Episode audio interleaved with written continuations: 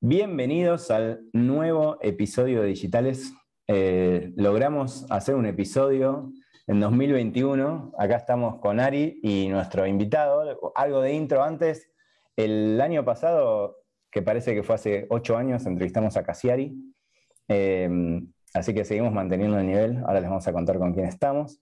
Eh, y es, es gracioso, me parece interesante porque justo cuando hablábamos con, con Ari de a quién entrevistar, se nos ocurrió la misma persona, nos pareció que era, era alguien interesante para, por todo lo que pasó, sobre todo en, estos últimos meses, pero eh, es súper interesante, y dije muchas interesante porque eso es lo que considero, eh, cómo, cómo, está hecho lo que, lo que él hizo. ¿Sí? Así que le decimos, Tiff, ¿quién es? ¿Querés contarles vos? Sí, nuestro entrevistado es Damián Catanzaro. Yo lo empecé a seguir hace bastante poco relativamente en Twitter, pero fue una de las personalidades, si se quiere, porque vi varias entrevistas, sé que te entrevistaron en InfoA, en Perfil y demás. Así que estoy bastante entusiasmado porque hay bastantes cosas que, quiero conocer del laburo que hace Damián. Sí, para que para quienes no lo conocen, es el creador de Cafecito, ¿no? Cafecito. Y no sé, Damián, ¿cómo te presentás vos? Esto seguramente últimamente ya estás acostumbrado a las entrevistas, así que si querés, presentate vos para quienes no te conocen. Quizás muchos, seguramente el, público que escucha digitales usa cafecito, pero si querés contar un poco más de vos, de dónde venís, nosotros sabemos porque te seguimos, leímos, leímos tus orígenes, pero si querés presentarte un poquito para los que no te conocen, está bueno. Bueno, perfecto. Eh, bueno, buenas a todos. Primero que nada, gracias por la invitación. Eh, soy Damián Catanzaro, soy programador. Eh, como dijeron, soy el fundador y creador de Cafecito. Y me presento diciendo básicamente esto y contando un poco de es Cafecito para la gente que no lo conoce. Cafecito es una plataforma de donaciones que lo que hace es llevar las donaciones como mejorar el concepto de donaciones y no dejar algo tan simple como poner un CBU o un alias en una red social, sino que mejorar esa experiencia de usuario con lo que sería la medida de un cafecito, entre comillas, que puede ir, no sé, 50 pesos, 100 pesos o el monto que quiera poner la persona. Eh, todo esto a través del mercado pago, entonces con un par de clics ya le puedes mandar una donación, un tipo, un cafecito a, la persona que quieras.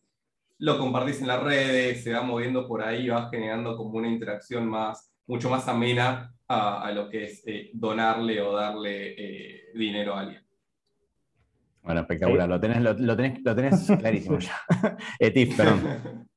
No, te iba a preguntar si la idea original es igual a la que está funcionando hoy. Eh, bastante parecida. A ver, eh, Cafesto nace eh, entre febrero y marzo del 2020.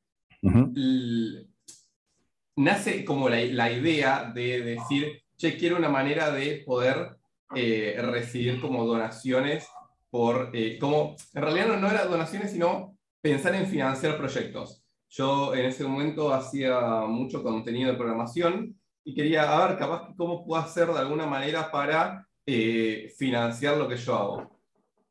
Viendo plataformas, eh, encontré que hay un par de plataformas afuera, una llamada Patreon, otra va Mia Coffee, Coffee, hay muchas, pero todas trabajando en dólares afuera. Y agarro se me ocurrió tirar un tweet diciendo, che, ¿le gustaría tener una plataforma así acá? ¿Cómo, la ven en pesos? Eh, la verdad que le re gustó a la gente y en una semana hice una primera versión muy, muy fácil de Capcito, donde era solamente un muro con mi perfil. Y ahí mismo, eh, bueno, lo compartí en Twitter, me empezaron a llegar cafecitos en ese momento, y mucha gente me empezó a decir, che, me gustaría eh, tener mi propio perfil. Así que pasó un par de meses pensando y en, el 29 de mayo sale lo que hoy es la plataforma de Cafecito. Tienen con un diseño mucho anterior que después se fue, se fue cambiando, se fueron agregando cosas. Eh, el 29 de mayo fue cuando oficialmente sale eh, lo que hoy se conoce como Cafecito. Buenísimo. ¿Querés, Steve, que hagamos una y una? Así, por, la magia, por la magia de Zoom, para no, así no, no, te piso. Em, está buenísimo se contaste. Una de las cosas que hablábamos eh, con, con, Ari antes de grabar es que muchos, entiendo que, casi todos lo hiciste vos. ¿Cómo, ¿Cómo fue eso? ¿Qué rol jugó la pandemia? Si querés? Antes aclaro cafecito para quien esté escuchando, es cafecito.app. Igual lo googlean y les aparece, ¿no? Pero, ¿qué, rol tuvo estar en tu casa y, dedicarle tiempo a esto? ¿Cómo, cómo, fue que, le metiste tanto, ¿no? Porque no fue solo código, hiciste un montón de cosas. Sí, sí, sí, sí. sí. A ver, eh, creo que la realidad es la pandemia ayudó un montón. Eh, ahora, a ver, que, ahora que lo veo de ese lado, digo, sí, hubo un timing increíble en armarlo en ese momento, pero no es que lo pensé armándolo en eso. Es como que salió por, por salir. Eh, no, no, no, fue nada planeado.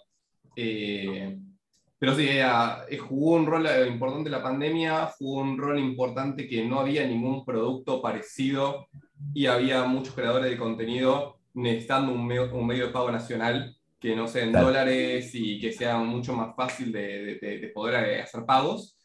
y sí hice el equipo de Café soy yo, como persona y una diseñadora.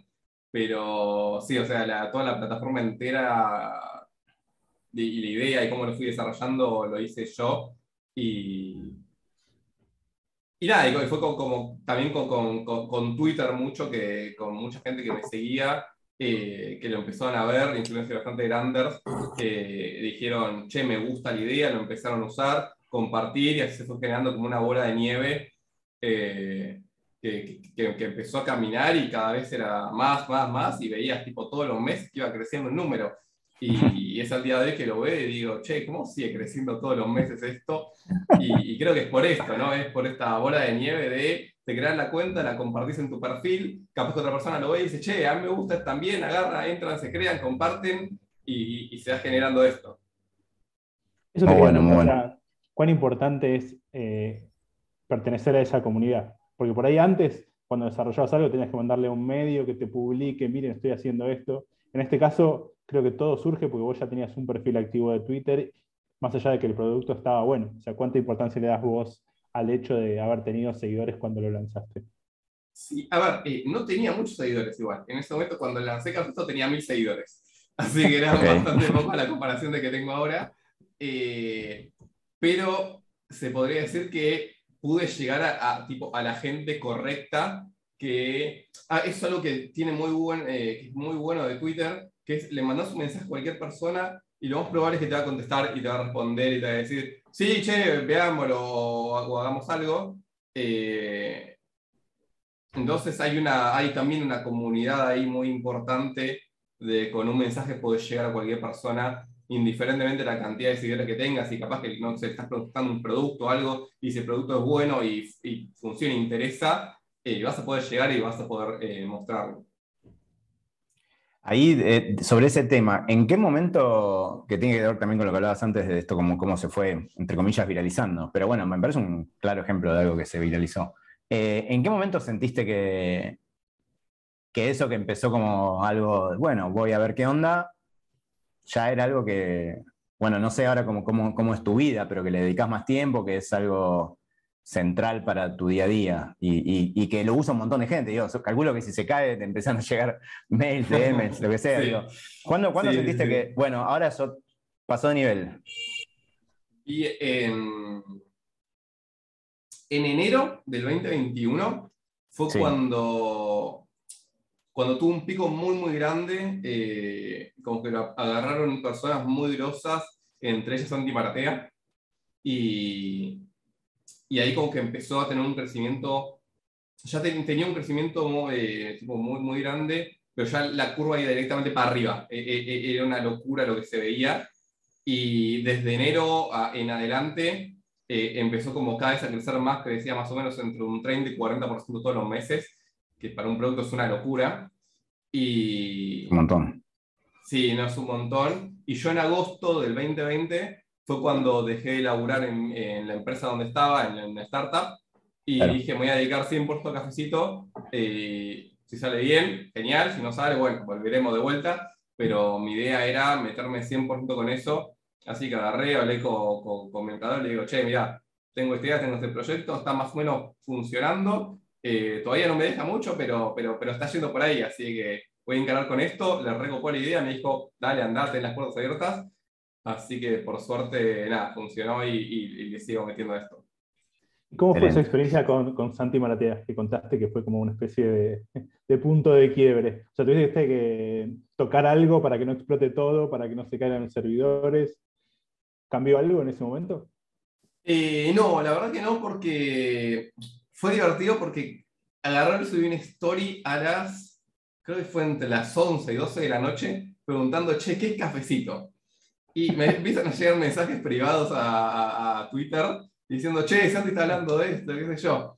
Y yo, tipo, acá en este costado tengo, tengo un, monitor en vertical con, con, tipo dashboard y, y, cosas, y veo que el tráfico empieza a subir. Eh, si bien ya tenía todo preparado para, para, para, que suba y que escale y que funcione bien, llegó creo que a 6.000, 7.000 eh, personas por segundo entrando a la página. Y digo, yo estaba, si bien estaba eh, viendo, digo, che, espero por favor que no se caiga nada, eh, nada, estaba como re contento y viendo todo lo que estaba pasando y seguía las historias de, de Santi.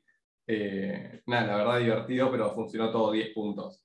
Y, y sí, de, ese día después, no sé, Santi lo empezaron a agarrar con muchas personas muy, muy grandes, muchos canales de YouTube muy grandes, eh, por ejemplo el de Damián Cook también, que, que, lo empezó a usar un montón.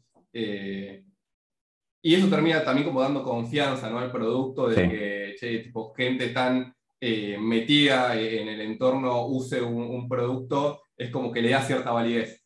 Entonces está, está increíble, está buenísimo. No, de hecho, sí, o sea, lo que, lo que decía antes, que yo, yo, hice algunos, di algunos cafecitos y es, siempre gente que en muchos casos no, no, tenía otra manera, como decías vos, ¿no? No tenía otra manera de, hacerlo, era vía PayPal, que mucha gente acá no tiene. A, eso iba, digo, eh, en el origen, origen, siempre pensaste en Mercado Pago. Digo, creí, lo pongo de otra manera. ¿Podrías haber hecho esto sin Mercado Pago? Digo, y me parece interesante en el sentido de que de alguna manera te montaste sobre una infraestructura que, que a propósito está armada por otro, que lo aclaro que es súper útil, ¿no? Em, ¿cómo, cómo, cuán, cuán, útil te fue Mercado Pago para eso? Digo, Mercado Pago, hoy es Mercado Pago, podría ser otro, otro de estos canales, ¿no? Pero ¿cuán central fue para tu estrategia, si crees? Eh, mira, a ver, había un montón de eh, como jugadores de los medios de pago que podría haber usado, pero Mercado Pago era el que más estaba, el, que más usaba toda Argentina, es el que, y más en la pandemia, aparte con la expansión del QR y los medios digitales, como que se, se eh, masificó muchísimo y todos tenían instalado en su celular Mercado Pago, todos ya, la mayoría de la gente que lo usaba tenía una cuenta creada y eh, me ofrecían ciertas partes de integración con Cafesto que me servían y funcionaban muy bien. Entonces fue como, ok, listo, tengo Mercado Pago acá, tengo otras también integradas por la duda, si en algún momento llega a pasar algo, puedo hacer un switch y mover todo sin problema. Pero sí, Mercado Pago es, es el eje central que hoy tiene Cafecito. ¿Crees que las grandes plataformas en algún punto van a hacer competencia de Cafecito? Digo, porque Twitter ofrece lo mismo, los tips, y las eh, redes sociales están yendo por ahí. ¿Crees que en algún punto van a ir por vos en el mejor de los sentidos, ¿no? Porque eh, vos ya tenés como tu audiencia fiel. Em, hay que ver cómo lo plantean. Eh, yo creo, a ver, claramente no le podría competir un Twitter ni de casualidad. creo que Twitter sí me empezaría a competir si mete, no sé, por ejemplo, tips en Argentina con pagos en Mercado Pago, por ejemplo, o algo de estilo creo que acá el eje central de, de Capcito y de, todo lo que estamos viendo es poder pagar en pesos. Porque actualmente ya existen un montón de plataformas afuera que se pagan en dólares, que tienen suscripciones, que tienen un montón de cosas ya integradas, pero nos cuesta tanto el hecho de hacer un pago en dólares a nosotros que si lo tenemos en pesos ya eh, eh, lo vamos a aceptar de otra manera. Así que creo que el cambio, no sé, de Twitter, de Facebook o de cualquiera que meta tips, eh, si lo hacen en pesos, sí sería como un gran disruptivo para eso. Eh, pero la verdad que no creo que, se metan tanto en este mercado, eh, por lo menos no por ahora. Andás a ver, capaz que lo tienen en, otro roadmap, pero yo creo que por ahora no vienen en esa.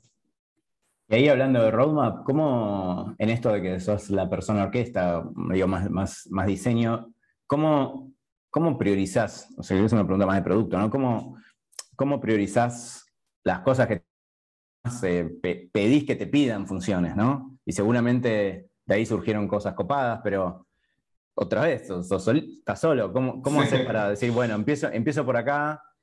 ¿En qué cosa, y por ejemplo, en qué cosa crees que hasta ahora la pegaste? Eh, elegí esta función primero y esto la pegué, y en cuál quizá no pasó demasiado. Em, a ver, yo, tengo como muchas, y tengo como un backlog con un montón de ideas bajadas, eh, pero claramente no se hacen todas. Escucho mucho a la gente de qué es lo que pide, qué es lo que quiere, eh, como una de las cosas que más me piden es, che, queremos suscripciones, ok, me, me, encantaría tener las suscripciones, pero actualmente no hay un sistema en Argentina que soporte esto. Eh, así que es como ir pimponeando también con la gente qué es lo que quiere, qué es lo que se, qué lo que se puede hacer. Yo creo que una de las... Em, creo que lo, lo, mejor que salió fue la parte de planes. Eh, si bien no es lo más usado, eh, es como que está moviendo mucho por ahí. Sí. Pero es como que es todo el ecosistema como de cafecito lo que funciona. Lo que más se manda son cafecitos, eh, claramente se, se, usa para eso la plataforma en sí. Me, yo quiero después terminarle dando como una vuelta de tuerca y decir, no quiero que solamente se entre para dejar un cafecito y irte, sino me gustaría meterlo algo más como un Patreon de que se puedan comentar las publicaciones, que tengan como más un, eh, una interacción con la persona, no sé, alguien que está haciendo un proyecto o algo, que suba a, también como, como que está en la, parte de la galería, en la parte de los posts, que se pueda como interactuar con eso, no solamente subir un artículo o algo y que quede ahí, sino que tener como un feed acostando una especie de, un muro de Twitter también adentro de, de Cafecito. Así como hay varias ideas que, estoy dando vuelta. Eh, también otra de las cosas que, hice que sí eh, repercutió mucho, si bien no se vio tanto en eh, lo que fue la, adopción, sí hizo mucho ruido que fue la parte de agregar Bitcoin con, Lightning Network de Cafecito. Se te iba a repreguntar en un toque eso, así que buenísimo. sí, o sea, la, realidad es que yo sabía que no le iba a usar mucha gente, es un nicho muy, muy chiquito, más, más en Cafecito que muy chico, pero sabía que iba a agitar ciertos lados que me interesaban y, generó exactamente eso. La realidad es que lo levantaron medios, los principales medios de Bitcoin del mundo, o sea, hubo como eh, movimientos muy grandes de, de, una plataforma que implementa esto, de una plataforma con cierto nivel de usuarios que implementa. Y, y, quería ver, era como, una, como un, un test, una prueba de ver a ver cómo funcionaba y me, sorprendió bastante porque como funcionó para bien, eh, si bien ponerle que hoy se mandan, entre 10 y 20 cafés por, con Bitcoin por la plataforma, eh, a nivel de transacciones generales es muy, muy poquito, pero está bueno como concepto ver lo que, lo que generó, lo que funcionó, cómo me acercó a cierta comunidad ahí que también quería llegar. Así que fue como un experimento y estuvo, estuvo bueno. Buenísimo. Una de las cosas que a mí más me sorprendió cuando configuré mi cuenta es como la facilidad eh, del punto inicial hasta que termino con mi cuenta configurada. ¿Cuánta bola le das al, UX, si, si lo puedes poner en un porcentaje, o si tenías background en eso, o buscaste ayuda para que eso sea más sencillo de lo que es en, otros lados? Eh, sí, eh, creo que la parte de UX es como que la que más le di bola. si bien yo tengo como una, como que soy muy obsesivo en, esos detalles de que sea todo súper simple. De hecho, volviendo como a la parte esta de cuando implementé Bitcoin, pues yo lo quería implementar solamente si con dos clics se podía hacer un pago y encontré la manera de con dos clics hacer un pago y dije, ok, lo voy a implementar solamente por esto. Eh, y lo mismo me pasó, por ejemplo, con Mercado Pago y con todas las partes que fui eh, como metiendo en cafecito, que es como con tres clics te, te lo veías, no sé, con Twitter o con Google, eh, son tres pantallas que tenés eh, entre medio, cuenta configurada, enlazás con Mercado Pago y ya, está listo para, para recibir. Eh, también hay un laburo muy grande de la diseñadora de atrás, que, de, de, agarrar todo eso y hacerlo lindo y que, que funcione tanto para celular como para, para, computadora. Pero sí, la realidad es que le doy un montón de bola a eso. quiero que todo funcione que, se tienen que dar la menor cantidad de clics posibles porque hoy pasa eso, de que en cuanto haces algo como medio complejo, de, no sé, tenés que dar muchos clics o tenés opciones que no encontrás, eh, terminás perdiendo usuarios ahí. Y, y, te terminás dando cuenta. Eh. Mismo también escuchar el feedback eh, me pasó con, eh, apenas salí, el botón de borrar la cuenta está como medio escondido. Me empezaron a llegar un montón de mensajes, che, ¿cómo borro la cuenta? ¿Cómo borro la cuenta? Lo puse un poquito más visible, me dejaron de llegar los mensajes esos. Y así como con varias cosas que me fueron pasando, me iba anotando el feedback. y cuando veía como mucha gente reportando lo mismo, agarraba, lo cambiaba y, y dejaban de aparecer esos problemas. Entonces estaba, buenísimo eso. ¿Y ahí qué, usas para de herramientas? O sea, más allá de lo de programación que, que, que, también si querés contarnos, digo, ¿qué usas para el seguimiento de proyectos? No sé, Gira, eh, Trello, una, una, libretita. ¿Cómo haces para decir ese backlog que decías, como para los que no saben, digo, eh, las tareas pendientes o lo que uno quiere hacer? Eh, ¿Con qué, qué, herramientas usás que le pueden venir bien a quien escucha también? Sí, eh, uso Trello. La realidad es que de toda la vida usé Trello. Me parece una herramienta súper sencilla como para... que, no tiene mucha vuelta, es gratuita, agarrás, creas tres columnas. Yo tengo una columna que es una de To una de Doing y una de Don. Y, voy como moviendo las tarjetas ahí. Tengo una de Backlog también donde voy como tirando las ideas. Eh, pero sí, no, no, no, es nada complejo. La realidad es que tiro ahí y como que la voy moviendo. y Hay veces que la uso, pero como que tengo ahí más o menos un poquito de, orden con las cosas que quiero, quiero bancar. Buenísimo. ¿Te sigue sorprendiendo alguna historia que recibas de gente que usa cafecito? O sea, yo leí, bueno, del tachero de Twitter y demás, pero alguna que recuerdes o, o, quizás ya estás como acostumbrado, pero eh, de, leer la entrevista me, me, sorprendió. Sí, no, a ver, creo que la que más me impactó fue una de las primeras, primeras, que de hecho pasó en enero también, cuando, cuando Cafecito como empieza a explotar bastante, que fue cuando se incendió una panadería en Tierra del Fuego eh, y que se unió la churrería del topo con otras personas. Hicieron un cafecito para, eh, para juntar eh, el dinero ese, creo que juntaron como medio millón de pesos, una cosa así, para mandarle. Y fue como, che, qué loco esto que está pasando. Eh, e-, era como que recién el, el, inicio, ¿no? El doctor que estaba pasando un cafecito y ver eso como que me dejó bastante, bastante sorprendido de, che, cómo está pasando esto. Y ahora el otro día, por ejemplo, me, estoy en un grupo de WhatsApp y me, llegó un mensaje de un amigo diciéndome, che, mira, me llegó este que estaban eh, juntando donaciones para una escuela, una cosa así. Y le digo, uh, buenísimo, le voy a sacar la comisión, porque yo eh, lo que hago a esto es eh, lo que son las ONGs y cuando me vienen a hablar o algo les saco la comisión, le digo, uh, ahora le saco la comisión, ya ahí la avisás, y le iba a sacar la comisión y ya se la había sacado, ya me habían hablado otro momento y no me acordaba, y fue como, ah, ok, ya, ya, ya, ya está, ya lo había visto esto. Pero sí, así un montón como de historias que me van llegando. Eh, hace muy poquito, eh, también un grupo de dos personas que estaban juntando dinero para armar una, una antena de internet para escuelas rurales, eh, si no me equivoco, en Chaco. Y también creo que salieron en Telefe y estaban haciendo toda la campaña por cafecito. También ese fue un día con un pico bastante alto de, visitas, pero sí, la verdad como que me sigue como flasheando, sorprendiendo bastante que, que, que, que, se use a este nivel, la verdad, es re loco.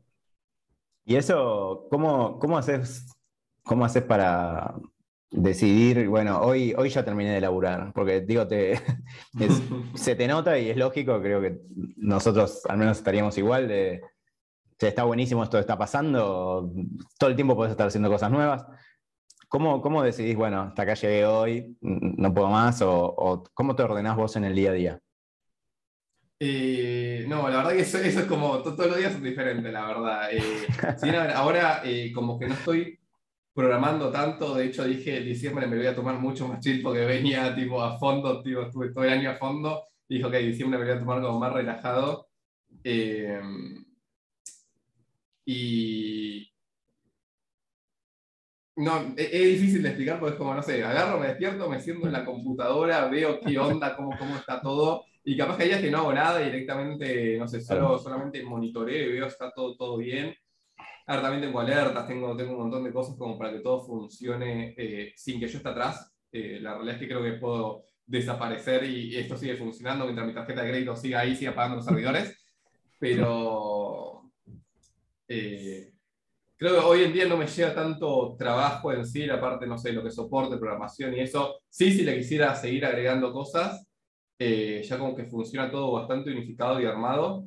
Eh, estoy pensando más que nada cómo va a ser los próximos pasos de, ok, tengo que expandirme, tengo que, no sé, seguir acá, que eso es como que lo que más me está como preocupando, entre comillas, en la cabeza. Eh, pero estoy bastante tranquilo dentro de todo. No, es que. Si bien cuando salió Cafecito, tipo, todo el 2020 fue todo un quilombo. Eh, principio del 2021 también, hasta, no sé, hasta que se empezó a estabilizar toda la plataforma en sí. Claro. Sí, era mucho laburo, era como laburo constante de estar todo el tiempo arriba. Y ahora, una vez que como que ya está bastante consolidada y funciona bien, ya como que me puedo alejar un toque y sigue funcionando. Así que está bueno. Genial. ¿Ari? Eh, si tuvieses que recomendarle a alguien que está empezando un proyecto así como el tuyo, eh, ¿se te ocurren algunas enseñanzas y por ahí algunas dificultades que seguro va a tener que puedas anticiparle? Uh, a ver. Eh, la realidad es que yo tuve un montón de proyectos antes de Cafecito que todos se la dieron contra la pared, ninguno funcionó, la verdad. Eh, pero de todos los proyectos, como que le vas sacando algún tipo de aprendizaje, no sé, UX, eh, cómo implementar mercado pago, qué, no sé, qué tipo de servidor usar, eh, cómo, un montón tipo, como de cosas que vas, que vas sacando que después las podés como merger todas en una. Y bueno, acá en, este caso esto termina funcionando gracias a, si bien hay cierto timing, también como hay como cierto aprendizaje que me fui agarrando de un montón de proyectos que, que no fueron funcionando, así que creo que la aposta es que si te la das contra la pared, como que no te frustres y, digas, no, te tiras todo el carajo y no, no, ya está, no, esto no funciona, eh, sino que, no sé, capaz que no, no era el momento eh, o agarrar el aprendizaje y meter a otra cosa, o si crees en el proyecto, agarrar y seguir con ese proyecto, que capaz que no camina en los primeros meses, pero capaz que después termina, termina funcionando. Así que creo que el tema de como que lidiar con la frustración, por así decirlo, es como la parte más importante para que camine un proyecto. Y ahí eso, que, porque digo, tu, tu background de, desarrollo, no, no todos los desarrolladores, como tampoco no todos los economistas, no todos los periodistas, digo, tienen ese gen como si querés más emprendedor. ¿De, dónde te viene? ¿Dónde sentís que te viene? Eh, a, qué se debe? ¿Qué es lo que te gusta de eso? Em, la realidad es que no sé dónde, de dónde viene. Eh, yo arranqué a programar desde muy chico y creo que con el grupo de amigos que me, que me terminé haciendo en internet, como que muchos tenían ese, como esa chispa de eh, emprender o crear algo y, como que me la fueron pasando a mí también. Entonces, no sé, ponerle que a los 16 años, a los 16 años, 15, 16 años, habíamos hecho una especie de Tinder con los amigos, que fue como el primer proyecto eh, antes de que exista Tinder. Eh, y bueno, así como que se fueron dando como un montón de proyectitos y cosas que, está como la idea esa, ¿no? De crear algo y poder vivir de algo que creaste. Que esa fue como siempre mi idea. que quiero crear algo y poder vivir de eso. Eh, y bueno, acá se me, se me dio con esto, pero hace un montón de tiempo como que vengo, no sé, digo, probando proyectitos o cosas y, y como que ninguno, ninguno encaraba, ninguno eh, eh, empezaba a funcionar. y que ver que uno funcione y, y no solo que esté funcionando para mí, sino que está ayudando a un montón de gente también, porque hay, creo que hay 370.000 cuentas creadas ya, que es una locura. Eh, y la verdad, eso es un montonazo. Es un montonazo. ¿Te parece que falten herramientas en la educación para que haya más de este tipo de, proyectos? Hay como mucho mito, mucho mito en el de, bueno, cualquiera puede programar o todos tienen que aprender a programar pero te lo pregunto como, programador o como desarrollador de, productos, si están así, si cualquiera puede hacerlo, digamos, o tenés que tener como una capacidad de, bueno, estudiar, probar mucho, ¿es para cualquiera? Eh, a ver, eh, yo antes de Cafecito tuve, hice con un amigo eh, un bootcamp de programación donde enseñamos a la gente de, 0 a 100 a, meterse en sistemas y la realidad es que sí, a ver, cualquiera puede, pero es un laburo bastante heavy meterse. es un cambio de paradigma muy grande pensar en programar, entonces lo que pasaba y lo que veíamos ahí era que tenés una, te, te podés frustrar muy rápido porque es muy fácil que se te rompan las cosas y que no salgan. Eh, más que nada cuando apenas empezás y hay como que aprender un montón de cosas hoy en día eh, para, no sé, hacer una web entera o hacer un servidor o hacer lo que sea. Eh, cada vez como que se va complejizando más con la cantidad de tecnologías y la cantidad de cosas que van saliendo. Y lo que nos pasaba era esto, era no sé, entraban, ponle 50 personas al curso y veías que iban pasando los días, iban bajando, bajando, bajando, bajando, bajando, y le decías preguntando y era, no, no, esto no es para mí, no, es que me frustré con esto, es que, y si bien, a ver, mucha gente, no sé, les hablaba de vuelta y decía, no, mira, esto te va a pasar, es así, va a ver, te, te vas a comer un montón de errores, te vas a chocar 10.000 veces contra la pared porque programar es así, es algo que no, como que no, no venimos al mundo pensando en, en cómo resolverlo con lógica, que es muchas veces lo que pasa en la programación, es partir un problema en partes muy chiquitos y resolver en esas partes, sino que eh, es una manera de pensar totalmente diferente. Y hasta que agarres esa manera, sí, te, la vas, te vas a chocar un montón de veces, vas a tener un montón de errores, te vas a, la vas a pasar mal, la verdad. Eh, entonces, es pasa eso también, pasa el hecho de eh, tener que estar como dedicado y tener ganas realmente de, de, aprender. Y si tenés ganas de aprender, lo vas a poder hacer, porque hoy en día no solo hay eh, un montón de bootcamps y, no sé, la facultad o lo que sea, también hay mucho contenido gratuito en Internet, hay muchas comunidades eh, en Discord, en Slack, en, en un montón de, de sitios con gente que está dispuesta a ayudar Así que si tenés ganas, eh, se puede. El tema es que te tenés que sentar y dedicarle porque es la única manera que, existe y, meterle por lo menos un año a, ahí, a, darle a la computadora hasta que salga. Eh, por las dudas, aviso, yo tengo dos o tres preguntas más, así que tenerlo, en mente. Eh, no, hay problema. gracias. Te hago una pregunta sobre más del futuro, que creo es un poco lo que decías y, y, tiene que ver con esto de que ahora si querés, estás dedicando más tiempo como a, idear lo que viene, ¿no? Estrategia, no, no, no, no, pedimos que nos digas qué vas a hacer, pero digo, una, una de las cosas que, que quizás, no, no lo hablé con Tiff esto, pero a mí se me ocurría y seguro a vos se te ocurrió, porque no es ninguna genialidad, es, bueno, Mercado, mercado Pago está, o Mercado Libre está en otros países, eh, no en todos lados existe cafecito, eh, o algo parecido a cafecito, digo. Eh, ¿Te imaginás, digo, es algo que te gustaría eh, que en el futuro cercano existiera cafecinio o no sé cómo se dirá en cada, país de la región. Digo, es algo que, quizás puedes escalar relativamente fácil eh, o, no, te interesa y querés seguir, no sé, eh, puliendo el producto. ¿Qué, ¿Qué, tenés en mente que puedas contar hoy?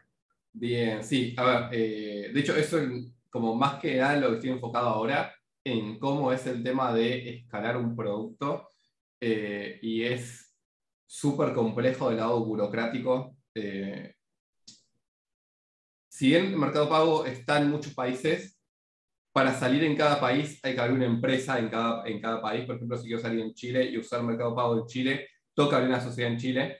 Ah, eh, y bueno, hacer toda la parte de contaduría y todo, todo lo, lo, que, tiene, que, que, tiene que hacerse ahí.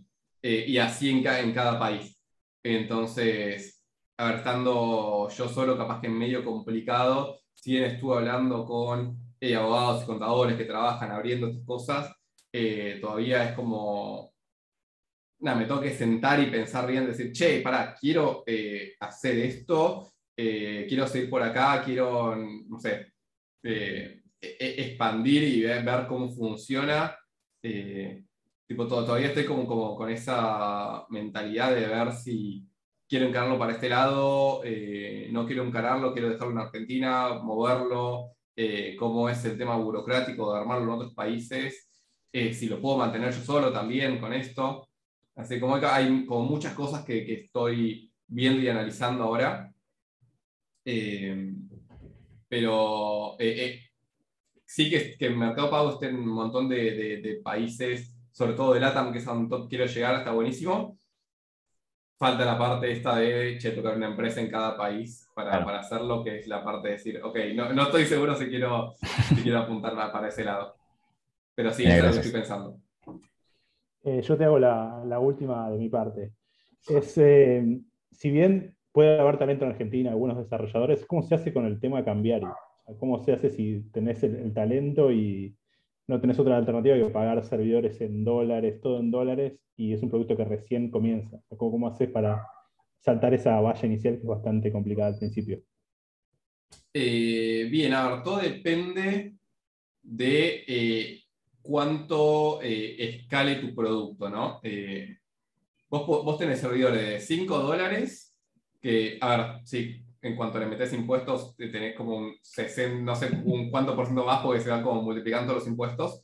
Eh, pero ponerle que tenés servidores de 5 dólares hasta, sí, no sé, 500 mil o lo que sea de, de, de, lo que se paga, ¿no? Eh, pero para, para recién empezar con, ponerle que 50 dólares por mes, capaz que un toque menos, 25, según eh, lo que armes, armándolo vos, ¿no? No contratando, no sé, algún servicio que te lo arme, algo, teniendo como una idea de servidores, infraestructura y cómo se arma todo esto. Podés armar algo bastante barato, de hecho yo lo armé con dos mangos cafecitos eh, y en cuanto empezó a funcionar, bueno, empecé a escalar los servidores, empecé eh, eh, nada, en cuanto la facturación aumentaba un toque, era, ok, agarraba la guita esa, la metía en servidores para que empiece a que todo funcione mejor. Eh, pero sí, la, la, realidad es que no es un tema tanto eh, por el lado de servidores, sino que la parte cambiaria afecta mucho al marketing. cuando le quieren, cuando se quiere pagar, por ejemplo, a publicidad, AdSense y eso, si bien sé que hay algunas que ahora están capaz que empezando a aceptar pesos y, y, y se saltan algunas barreras, la mayoría son en dólares. Y, y, en publicidad se gasta mucha cantidad de guita y sumándole un 60% de impuestos o capaz que más, eh, los presupuestos se te van tipo, se, se desaparecen. se disparan. Entonces, sí, ahí tenés un, un tema bastante grande. Eh, porque de hecho, generalmente la publicidad, en mi caso, lo pude mover todo con Twitter y jamás tipo puse un peso en publicidad, pero hay muchos productos que sí, la verdad que tienen que salir sí o sí con publicidad, porque si no, no caminan de otra manera y tienen la verdad un costo muy, muy grande ahí en, en, esa parte. Y, una medio relacionada con este tema que, que hablábamos antes también de, de, moneda, que es Bitcoin, ¿no? O sea, ¿qué, dijiste un poco por qué lo hiciste y súper, súper interesante. ¿Qué crees que va a pasar? Digo, eh, también digo que te seguimos en Twitter, sabemos que te interesa el tema, digo, pero ¿qué, qué visión tenés de, sobre, sobre Bitcoin o cripto en general? ¿Crees que puede llegar a, no sé, ser, no sé si masivo es la palabra, pero que fuera de este nicho que, que nos incluye, a ti y a mí por lo menos de, de interesados en el tema o, o, que sabemos cómo se usa?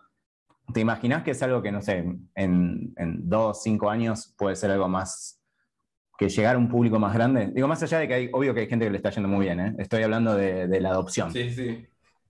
Eh, sí, a ver, la verdad que yo creo que sí, por ver cómo... A ver, en, cuanto vi que, por ejemplo, El Salvador agarró y dijo, che, vamos a adoptar Bitcoin como, como, moneda legal, dije, che, qué, locura esto. O sea, la verdad es que es que, no esperaba absolutamente nadie de un día para el otro era, era moneda legal ahí. Y, y ahora, lo que está pasando actualmente es que eh,